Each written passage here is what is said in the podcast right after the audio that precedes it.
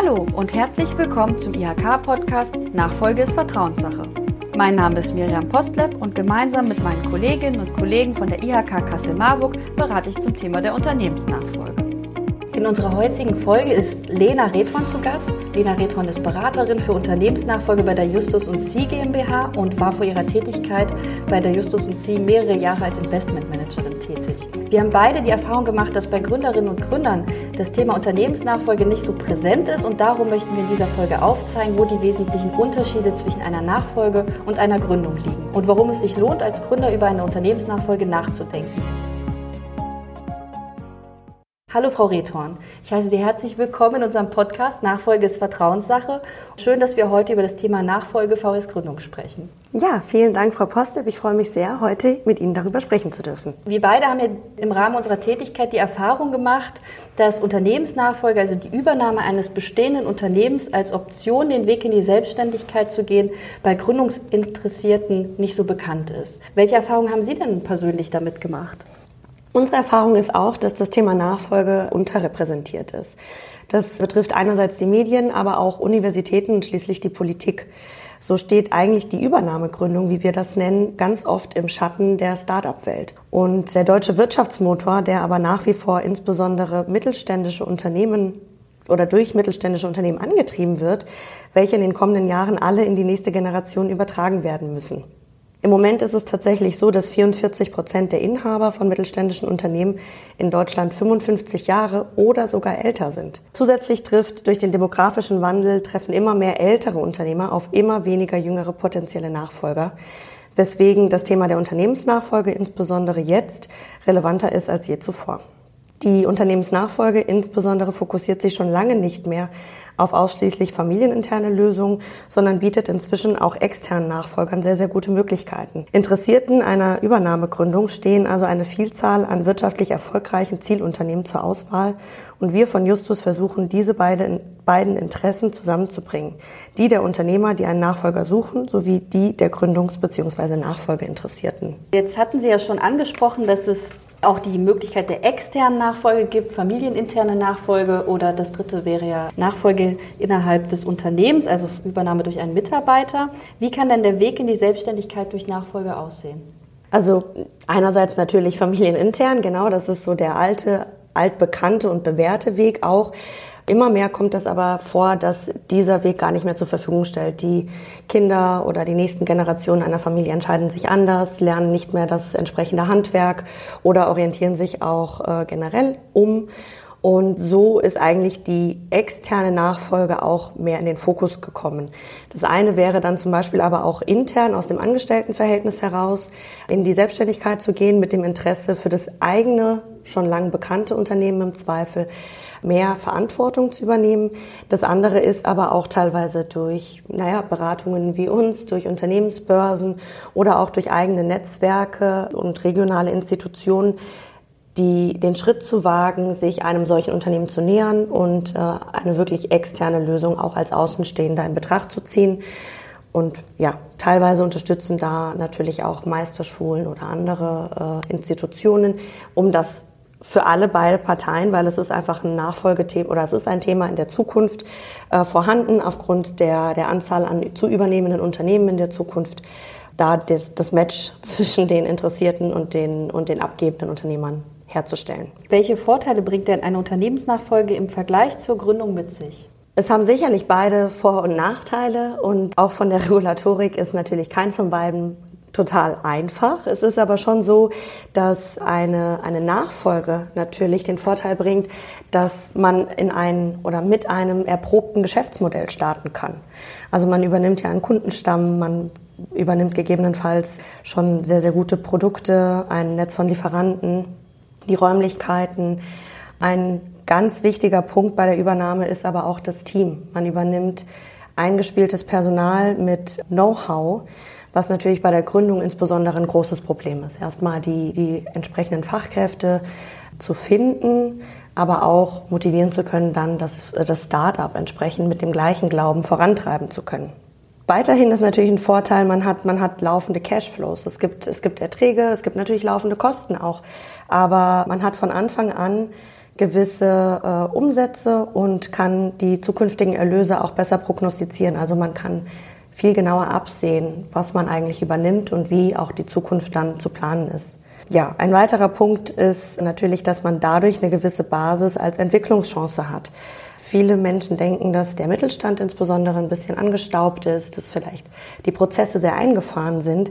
Im Gegensatz dazu hat man aber eigentlich eine sehr, sehr sichere Basis und kann sich trotzdem als Nachfolger und dann gegebenenfalls als Innovationstreiber mit seinem eigenen Know-how in der existierenden Geschäftspraktik selbst verwirklichen. Gerade das Thema Digitalisierung findet oft noch nicht genug Aufmerksamkeit im deutschen Mittelstand und bietet damit immer wieder schöne Wachstumspotenziale auch für Nachfolger, sich selbst im eigenen Unternehmen zu verwirklichen. Wo es Vorteile gibt, gibt es bekanntlich ja auch Nachteile oder ich würde sie mal nennen Herausforderungen, denen man begegnet bei der Unternehmensnachfolge, denen man bei der Gründung vielleicht nicht begegnet. Welche sind das? Ganz oft ist es so, dass man in einem, in einem Veränderungsprozess, jetzt mal unabhängig von der Nachfolge, auf Widerstand stößt. Und das ist bei der Nachfolge natürlich auch ein Punkt. Dieser Widerstand trifft hier oftmals in Verbund mit den Mitarbeitern, teilweise Kollegen, wenn man eine ähm, durch äh, Kollegen angestrebte Nachfolge oder durch ja, aus, aus dem Angestelltenverhältnis heraus eine Nachfolge anstrebt, dann seinen ehemaligen Kollegen gegenüber, teilweise aber auch den Kunden. Und das rührt natürlich daher, dass in, in, in vielen Unternehmen die äh, Lieferantenpartner, Mitarbeiter äh, mit einer sehr persönlichen Beziehung an dem Altunternehmer hängen. Und das erstmal aufzurütteln bedarf natürlich auch dann der Unterstützung dieses Unternehmers, den neuen oder den Nachfolger da mit einzubringen und dem Widerstand entgegenzuwirken. Einige Strukturen sind natürlich auch in gewissen Unternehmen schon ein bisschen festgefahren, was aber einfach nur den Innovationswillen der Nachfolger nochmal herausfordert und äh, wo, wo man eigentlich mit, mit Innovation und, und, und eigenen neuen Ideen, Kreativität eigentlich gut entgegenwirken kann. Nicht zuletzt sind aber auch die Konflikte mit dem übergebenden Unternehmen oder Unternehmer zu, zu nennen. Einfach erklärt passiert es durch das Aufeinanderprallen von zwei Unternehmerpersönlichkeiten. Ein Altunternehmer, der offensichtlich erfolgreich lange Zeit ein Unternehmen geführt und entwickelt hat und eben dem Willen und den neuen Ideen eines neuen Unternehmers, der Lust hat, das Unternehmen weiterzuentwickeln. Da stoßen zwei Welten aufeinander und äh, das kann natürlich mal zum Konflikt werden. In den besten Fällen oder in vielen Fällen ist es aber so, dass es da, wo es Konflikte gibt, auch sehr, sehr gute Lösungen gibt, die gemeinsam entwickelt werden können. Und auch hier an der Stelle ist nochmal zu betonen, mit der Unterstützung des abgebenden Unternehmers hat man hier sehr, sehr gute Möglichkeiten, tolle Konzepte und auch tolle Lösungen gemeinsam zu entwickeln. Das Schöne ist bei der Nachfolge, dass man diese Schwierigkeiten, und das sind ja in der Regel immer wieder die gleichen, die vielleicht in unterschiedlichen Facetten bei jeder Übernahme aber auftreten, dass man diese im Vorfeld kennt und eigentlich schon abschätzen kann. Und der Vorteil liegt dann natürlich darin, dass man durch eine gute Vorbereitung, vielleicht auch in Verbund mit Meilensteinen, die gut definiert sind, diese Nachfolge gut lösen kann und die Probleme, die Widerstände, wie wir sie jetzt genannt haben, oder auch die Nachteile eigentlich sehr gut damit umschiffen kann, um das Ganze oder die Nachfolge an sich, ob jetzt intern oder extern, ist da eigentlich egal, dennoch zu einem Erfolg zu führen. Genau, also um diesen Herausforderungen besser begegnen zu können, gibt es ja vielleicht Voraussetzungen, die ich als äh, Nachfolger oder Nachfolgerin auch mitbringen kann äh, oder mitbringen sollte. Was würden Sie da sehen? Es gibt entweder äh, regulatorische oder auch natürlich persönliche Voraussetzungen, die zu erfüllen sind. Im deutschen Handwerk ist natürlich ganz oft die Meisterprüfung erforderlich, als dass man ein solches Unternehmen führen darf. In den kaufmännischen Bereichen ist das ein bisschen einfacher ähm, weshalb man hier mehr Möglichkeiten einfach von sich aus schon hat. Ansonsten eine Voraussetzung ist aber, glaube ich, branchenunabhängig die gleiche, dass man als Unternehmerpersönlichkeit wirklich Freude am Unternehmertum hat, dass man bereit ist, auch seine Komfortzone zu verlassen und wirklich neue Wege zu gehen und natürlich vorher auch zu gucken, passt das Unternehmen und seine Kultur. Also einerseits die Produkte, die da vermarktet oder produziert werden, die äh, entsprechende Kultur der Mitarbeiter und auch das Miteinander im Unternehmen oder auch das, was generell das Unternehmen nach außen hin verkörpert, passt das zu mir und habe ich Lust, das weiterzuentwickeln, aber auch zu leben. Weiterhin ist es natürlich immer gut, äh, wenn man schon ein gewisses, ich nenne es in Anführungszeichen mal Beraterteam um sich herum hat. Das können einerseits vertraute Unternehmer sein, in, in Beiratsform beispielsweise, die einem bei gewissen Fragestellungen schon mal zur Seite stehen können, aber zum Beispiel auch Vertraute in Form von Steuerberatern oder Anwälten, die einen dann in Zukunft begleiten, als auch Verbände, ähm, Interessensgemeinschaften oder auch Unternehmensberater, die einfach für die weiteren Schritte an der Seite stehen, ist immer sehr, sehr hilfreich, gerade in den emotionalen Teilen eines solchen Prozesses. Genau, und die Meisterfrage könnte man sonst auch immer mit der HWK klären. Die beraten da ja ausführlich zu dem Thema. Für wen kommt denn eine Unternehmensnachfolge in Frage, beziehungsweise für welche Gründungsinteressierten kommt auch eine Nachfolge in Frage? Ähm, wie eingangs schon erwähnt, ist man so ein bisschen oder man ist von dem Thema abgekommen, tatsächlich auch in Familienunternehmen nur noch an die Familie zu denken, wenn es um das Thema Nachfolge geht. Auch wenn das natürlich in vielen Unternehmen noch ein Wunsch ist, ist die Realität eine andere und ähm, eigene Mitarbeiter sozusagen als quasi intern und dennoch familienexterne Übernehmer rücken immer mehr in den Fokus. Also richtet es sich eigentlich ganz klar an Mitarbeiter eines Betriebes, die Interesse daran haben, mehr Verantwortung zu übernehmen und den Fortbestand des Unternehmens zu sichern mit ihrem Know-how, mit ihrer Erfahrung und auch mit dem, was sie aus dem Unternehmertum dort mitgenommen haben. Das andere sind natürlich auch externe Personen. Oftmals gibt es ja auch in Deutschland insbesondere oder in einzelnen Regionen Deutschlands sehr, sehr viele Nischenanbieter von ganz besonderen Produkten, die halt nicht flächendeckend so abzudecken oder nicht angeboten werden. Weshalb sich das Angebot auch ganz klar an Externe richtet in bestimmten Branchen, die einfach wirklich interessiert sind an dem, was ein besonderes Unternehmen tut und da in die Verantwortung gehen möchten. Also eigentlich an alle, die gerne selbstständig wären, aber nicht unbedingt die zündende Idee hatten bisher. Welche Besonderheiten existieren bei der Unternehmensnachfolge, die mir bei der klassischen Gründung eigentlich nicht begegnen? Das erste und wahrscheinlich auch größte Problem ist, äh, die zwei Interessen übereinander zu bringen. Unternehmer möchten ihre Anonymität wahren. Sie möchten natürlich keinen Schaden dadurch nehmen oder ihrem Unternehmen keinen Schaden dadurch zufügen, dass publik wird, dass eine Nachfolge ansteht.